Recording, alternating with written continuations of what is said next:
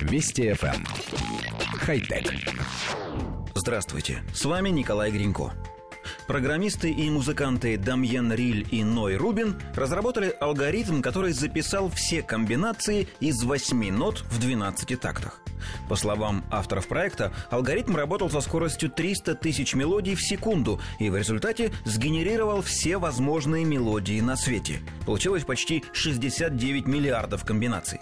После этого Рубин и Риль, который является еще и юристом в области авторского права, опубликовали все сочетания нот под лицензией Creative Commons Zero, который делает их общественным достоянием, позволяя любому музыканту использовать их, не боясь обвинения в плагиате. Авторы рассчитывают, что благодаря этому музыканты перестанут судиться из-за авторских прав на произведение.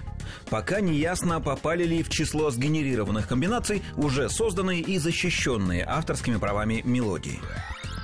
Коллектив редакции нашей программы поясняет, почему мы вообще рассказываем о событии в области музыки. Дело в том, что для генерации мелодий авторы воспользовались методом хакеров, взламывающих пароли, перебирая все возможные сочетания цифр. Пока ни один музыкант не отреагировал на это событие.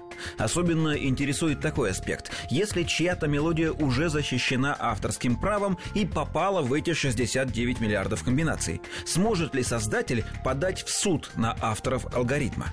Вообще нам нравится задумка. Пусть музыканты лучше занимаются написанием музыки, чем судами и исками. Смущает только одно. Почему авторы алгоритма использовали только 8 нот, хотя их на самом деле 12, если учитывать полутона, не говоря уже о всяких экзотических ладах, в которых бывает и больше. А сделав общественным достоянием лишь сочетание чистых тонов, они, по сути, позволили всему миру безвозмездно использовать только творчество Вячеслава Добрынина. Это, разумеется, шутка. Хотя... Вести FM. Эм. Хай-тек.